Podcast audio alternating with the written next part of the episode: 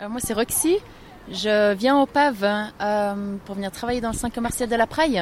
Alors là devant nous, par exemple, on voit trois immeubles qui sont côte à côte, qui font en fait un ensemble de trois immeubles que je trouve très laid, très lourd. Quand on me dit la paille, la praille, je pense, je pense plutôt au travail tout de suite, quoi. Bah, j'ai l'impression qu'il y a de plus en plus d'entreprises en fait et il y a pas mal de construction de nouveaux bureaux. Donc euh, je pense que ça va être euh, d'ici quelques années, ça va être très attractif.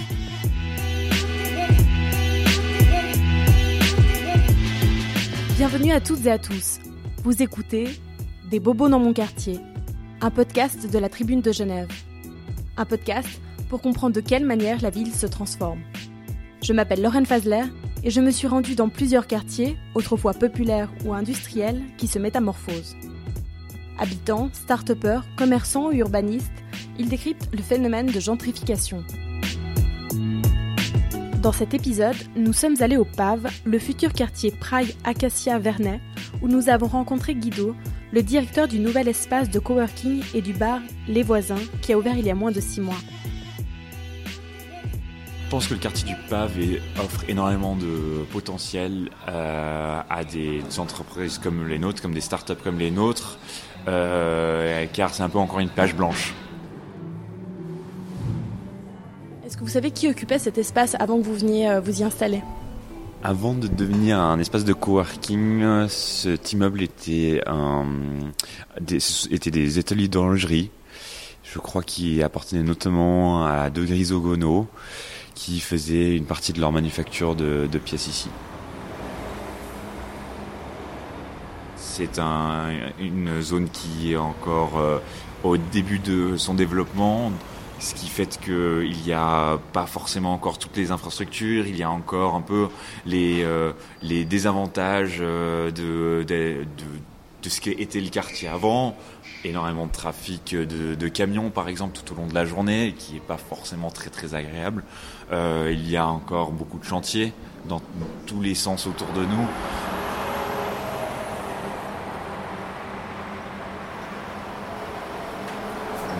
Seul à, proposer une offre de restauration, donc oui, c'est bien parce que du coup, les personnes qui viennent dans ce quartier, bah, ils n'ont pas beaucoup d'options, mais c'est aussi très mauvais pour nous parce que du coup, euh, venir dans ce quartier n'est pas encore loin d'être un réflexe pour les, euh, les habitants du centre-ville.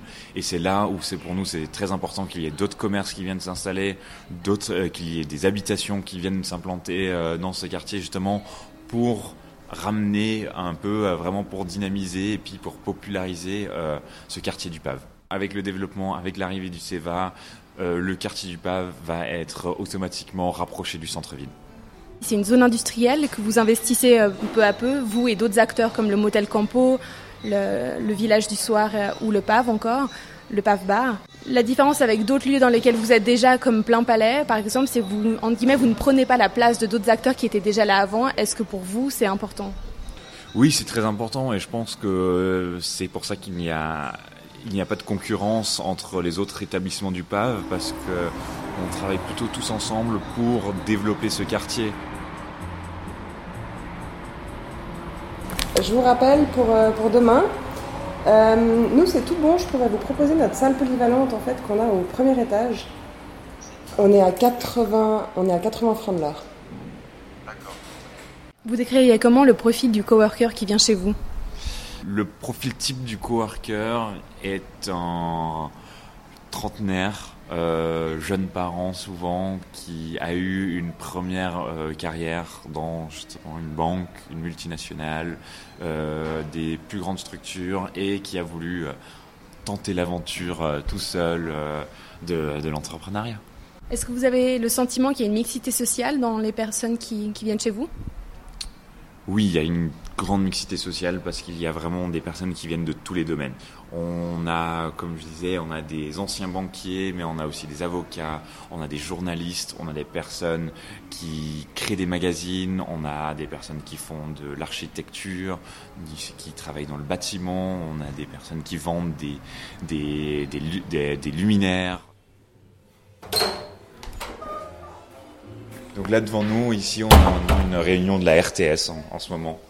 On peut avoir euh, la Fondation des terres industriels, l'Hospice, mais aussi des sociétés comme Coca-Cola, comme Procter Gamble, comme Brown, qui peuvent venir faire des conférences sur plusieurs jours ici. Quelle est votre définition de la gentrification? Pour moi, la définition de la gentrification est euh, la transformation de, d'un quartier existant pour le développer, pour le rendre euh, plus intéressant, mais que ce soit culturellement, que ce soit au niveau euh, esthétique aussi, bien sûr.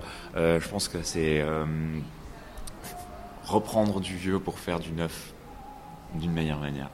Est-ce que vous avez la sensation d'être un agent de gentrification dans le quartier? Euh, Oui, je pense que tous les, les nouveaux établissements qui s'installent dans le quartier du Pave sont des agents de gentrification.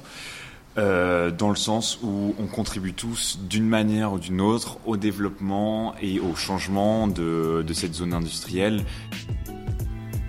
12 400 logements potentiels et 6 200 places de travail sur 140 hectares sont prévus au PAV. En parallèle, de jeunes pousses, comme les voisins, sont de plus en plus nombreuses à s'implanter au milieu des 1600 entreprises existantes. Elles y trouvent des locaux parfois vétustes, mais des loyers particulièrement bas. Jusque-là, le quartier était surtout occupé par des entreprises du bâtiment et par d'importantes structures comme Sogetri, un centre de tri et de recyclage présent à la Praille depuis 40 ans. Thierry Gerdil, son directeur adjoint, nous raconte. Quand ça arrive ici, on va ressortir du bois et de l'incinération et ce qui va rester sur le tapis, c'est toute la partie lourde, ce qui est des déchets inertes. On a repris Sogetri en 2002, on était deux avec un collègue, on avait la co-direction. Et est-ce que vous vous souvenez du quartier à ce moment-là, le quartier du Pave, qui, est, qui était bien différent de ce qu'il est aujourd'hui? Alors, quand on est arrivé en 2002, le quartier était en pleine mutation. Il y avait le, stade qui venait de, de, se construire à la place des abattoirs. Et le centre commercial était en, cours d'exécution, en cours de construction. Donc on se retrouvait, on se retrouvait dans une zone qui était plus tellement une zone industrielle. Euh, j'appelais ça à l'époque une zone industrielle sensible. Du fait qu'on côtoyait des activités industrielles et des activités commerciales en parallèle. Donc ça devenait un peu plus délicat au niveau des, industries d'exercer dans le quartier. Comment vous vivez l'arrivée de nouveaux acteurs dans le quartier, comme les voisins 105, le, village du soir, d'autres lieux de vie comme ça, qui sont complètement différents des entreprises qui étaient là historiquement? Très bien, nous, c'est des, activités qui se font en dehors de nos heures de travail. Donc ça, amène une certaine euh, vie, euh, ça anime le soir le quartier d'avoir ce, genre euh, de, de de sociétés qui, qui, amènent du, des loisirs, du divertissement le soir et la nuit. Et, et, ça dérange, à mon avis, pas trop les riverains, ce qui est intéressant aussi. Donc pour vous, la cohabitation, déchetterie, construction, euh, euh, lieu de fête euh, sont complètement compatibles? Oh, C'est même c'est très compatible. Je dirais que même nous, on est tenté, après le travail, d'aller faire un petit tour par là-bas.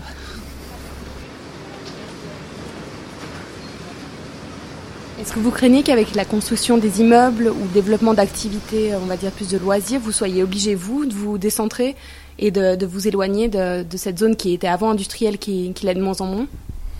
Pas spécialement. On, a fait valoir que notre activité pouvait aussi être très complémentaire dans le, développement du, quartier à savoir d'avoir un centre de tri de collecter tous les déchets, sans parler de les traiter, hein, déjà de les, de les collecter, de les densifier, de les pré-trier à la limite, tout en restant dans un contexte, fermé, pour pas qu'il y ait de désagréments, de dérangements par rapport à l'extérieur.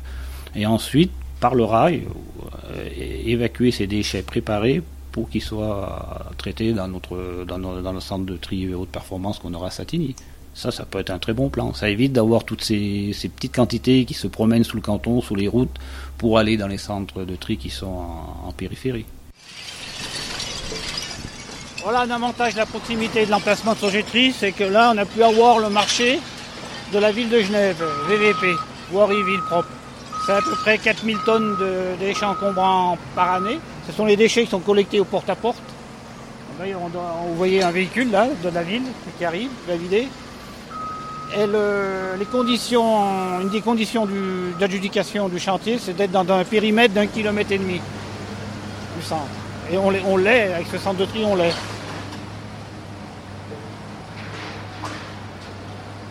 Un des éléments propres au quartier en ce moment, c'est encore le bruit. C'est vrai qu'il y a l'autoroute de contournement, il y a les entreprises de construction qui forcément euh, font du bruit, ce qui est normal. Est-ce que ça, ça peut être compatible avec, euh, avec les constructions, avec les lieux de loisirs qui s'installent? Ah bah, L'autoroute de contournement, c'est clair, ça amènera toujours du bruit. Alors, ou alors, il faut, faut, faut, faut, couvrir, il faut, trouver des solutions. Et, nous, nous, nous, techniquement aussi, les industries, on est capable de, de confiner dans des halles, dans des, bâtiments qui sont complètement isolés. Donc ça pourrait être des, des projets envisageables pour l'avenir euh, selon le développement du quartier? Ah oui, oui, nous, nous, on est. Enfin, je sais que nos administrateurs sont, sont, sont en contact avec euh, le PAV pour euh, justement faire valoir toutes ces choses et démontrer que ça, serait une bonne idée qu'on soit présent au cœur de, de, ce projet. Quelle est votre définition à vous de la gentrification? Une bonne question. vous, me posez cette question pourquoi Parce que vous pensez que le PAV ça va être dans, dans ce sens? C'est-à-dire qu'on va s'embourgeoiser?